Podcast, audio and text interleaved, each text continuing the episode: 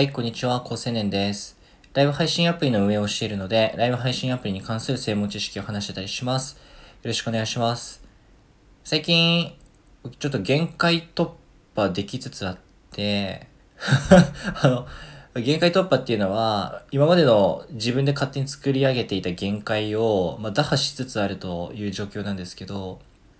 その限界って、どういうあのパラメーターというかメモリに対しての限界かっていうと、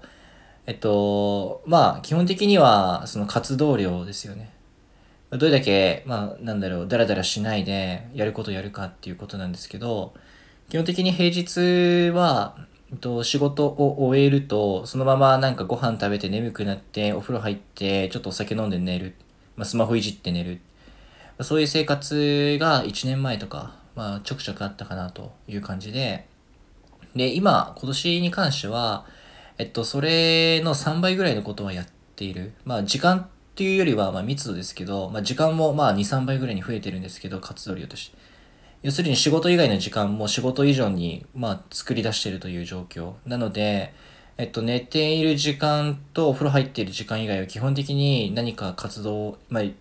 手を動かしているし、まあ、頭は起きてる間ずっと動かしているような状態 です。で、まあ、仕事以外何をしてるかで言うと、その時もまあ仕事のことを考えてますし、まあ、スタンド FM でどういうことを配信しようかとか、メンバーシップの方たちにどういう体験を提供するべきかとかも、何回もゼロベースで考えますし、まあ、あとは、その配信ネタをね、ストックするためにはライブ配信アプリの専門知識を毎日勉強しないといけないので、その勉強もしてますし、あとは、やっぱ人ですね。その自分が辛い時とか、うん、なんか自分に足りないものとかってやっぱ感じる時あるんですけど、なんか感じる時はいいんですけど、感じない時がある。自分の課題を感じない時。それは、あの、完全に自分が、なんだろう、レベル高いとかではなくて、単純に自分より上の人を見つけられてないだけなんですよね。うん。で、まあその、なんか課題イコール、えっと、理想と現実の引き算した差分、まあ、ギャップですね。理想と現実のギャップが課題そのものなので、理想が見えてない状態なんですよね。理想が見えてないので、まあ、現実しか見えてないから、当然引き算した結果としては、その課題っていうものが出てこないっていう。で、その理想っていうものを常にその念頭に置いておくと、自分の課題が見えていて、で、課題があるとそれ潰したくなるので、その課題を潰す手段として行動に出ると。その行動っていうのは課題によって、あの、どういう行動になるのかが決まるんですけど、課題っていうのは仕事に関する課題と、え仕事以外の課題、例えばスタンド FM でメンバーシップの方たちに対して、どういう体験がいいかっていうのが、まだ自分の中に納得いかないという課題があったら、それは仕事以外の時間で、えっと、やる必要がある。仕事以外の行動が必要になるということなんですよね。で、それを、えっと、今、今年に関してはだいぶやるようになっていて、で、それをどんどんなんか一個ずつ増やしていくと、なんかどんどんその行動量が増えていくんですよね。まあ、多動力っていう言葉とかも、まあ、有名なホリエモンさんとかが、えっと、まあ、なんだろ発信されて、まあね、30万部突破とかかな、書籍が。まあ、で、結構多動力は、やっぱり自分もやってみて思うんですけど、その、なんだろうな。その軸が増えれば増えるほど、自分の中での軸、仕事は一本頑張ります。じゃあ、スタンド FM も一本頑張ります。まあ、それ以外にも僕ら、いくつかね、あの、個人でいろいろ、なんか好きなことはたくさんあるんですけど、その軸をどんどん増やしていくと、そう、なんかどんどん、その次、あれもこれもやりたいってなって、もう止められなくなるんですよね。まさしくこれは、僕が大好きな好奇心が多分刺激されてる状態で、好奇心を刺激する条件としては、多分3つぐらいあって、前もちょっと話したんですけど、その、やったことないことをやる、知らないことを知る、で、会ったことない人に会う。で、まあちょっと仕事を終えた時の、その平日の時間の過ごし方で戻る戻ると、その仕事を終えた後に何かインプットしてるんですよね。で、そのインプットする内容が基本的には、その人であることが多くて、ま、その尊敬している人っていうのは、まあ、世界中にたくさんいるんですけど、そういった人たちのなんか、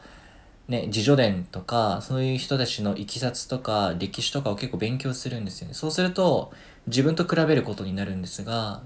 比べた結果として、今自分が悩んでる悩みがめちゃめちゃ小さいことに気づくとか、えっと、自分の頑張ってると思ってる基準がめちゃめちゃレベルが低いとか、いろいろ気づかされるんですね。やっぱり人は社会的動物なので、評価というものは相対的にしか評価ができないんです。まあ、形容詞って言葉あるじゃないですか。あの、可愛いとか、面白いとか、えー、高いとか、その E で終わる、まあ、形容詞は基本的に比較級なんですよね。比較によって成り立ってる言葉で、相対論でしかないんですよね。絶対的に高いとかはなくて、あの人と比べたら背が高い。あの人と比べたら可愛いっていう話なんですよね。だからその英単語の形容詞っていうのは比較級っていう話になってくると思うんですけど、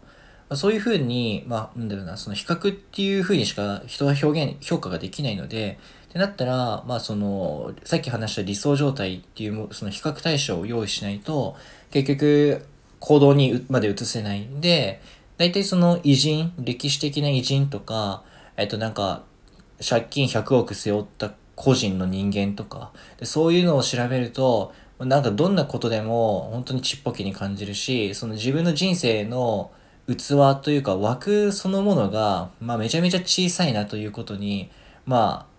なんだろう、感じたくなくても感じさせられるんですよね。読めば読むほど。でそれは、まさしく僕が知らない世界の話だから、さっき話してた知ったことないことを知るっていう、で、しかもバーチャル上で、まあネットとかスマホで情報収集するんですけど、それは会ったことない人に会うっていうことにも、まあ体験としては近似的には味わえるわけで、そういったことによって結果として好奇心が刺激されて、好奇心が刺激された結果として、まあ、手足が動くんですよね。でその好循環でずっと生活習慣を高め続けた結果として、なんか筋トレも続いちゃってるし、腹筋ローラー も続いてるし、ジョギングも続いてるし、散歩も続いてるし、読書も、読書はまあ週1とかでも続いてるし、で、まあ、スタンド FM も、まあ、400本以上投稿数ありますけど続いてるし、メンバーシップもまだ2ヶ月とかですけど続いてるし、で、まあ、本業に関するいろんな研究とか、ライブ配信アプリの専門知識の研究も続いてるし、まあ、もうなんかいっぱいあります、そういう類のものは。そういうことを考えていくと、なんか、そうだな、やっぱ人って好奇心強いから、まあ、ネオフィリアっていう脳の体質があるんですけど、好奇心旺盛、新しいものが好きっていう。でそういうなんか本能っていうところにアンテナ張って本能が喜ぶことは何かっていうことをフォーカスしながら、えっと、なんか行動量が増えていくと、まあ、人生豊かになるなっていうふうに思ってて、その去年と今年で比較した時に、仕事以外の時間で仕事以上にその活用量を増やせるぐらいの、なんかエネルギーが出てきているっていうのが、すごく個人的に直近の、なんだろうな、いいなと思ってる自分の進捗です。自分語りしていくっていう。自分語りしてなんぼだとは思うけどね、SNS は。まあ、有料放送とかお金いただいてるとこでは、完全にあの他者貢献型100%フルコミットですけど。で、まあ、あの、僕、なんだろうな、人間の戦闘力って3つの要素で掛け算で決まると思ってるんですけど、まあ、それは心技体ですよね。まあ、心と技術と体、体ですよね。これは僕の受験生の時に、実は A 判定だった大学落ちていて、その時に、その学力は技術に当たると。で、そこを技術が足りてたのにもかかわらず、なんで落ちたのかって言った時に消去法で芯と体なんですけど、まあ体は別に僕健康体だったんで、消去法的に芯だと。つまりメンタルが弱くて、当日自信がなくて、普段解けていた問題が計算ミスで全部ミスってたから、まあ、落ちたという振り返りをして、その審議体っていうそのフォーマットは今でもすごく意識してるんですけど、あの、英語で言うと、やっぱり インテリジェンス、エネルギー、エナジーと、あと、シンサリー、まあ、誠実さ。この3つが、なんか、アメリカのビジネスマンとかで、これが大事だっていう英単語で拾っていくと、このインテリジェンスとエナジーとシンサリーの3つがやっぱよく出てくるなと思ってて、これ真擬態に当てはまるんですよね。真擬態の真の部分がシンサリー、まあ、誠実さで、義の部分が技術、これインテリジェンス、知能ですね。で、体の部分が体力、エネルギーで、なんでこの話したかっていうと、この体力、エネルギーっていう部分が、さっきからずっと話している、あの、行動量、活動量になるんだなと思ってるんですよね。でその誠実さってとこについても、自分より上の人たちのことを常に追っていることで、まあ、謙虚さが保たれて、結果として誠実さに、まあ、つながるかなとか思ってて、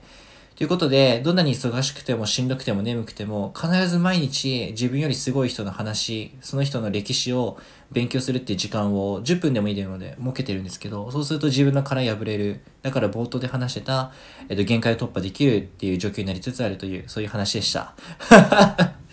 めちゃめちゃ語ったな。じゃ、またね。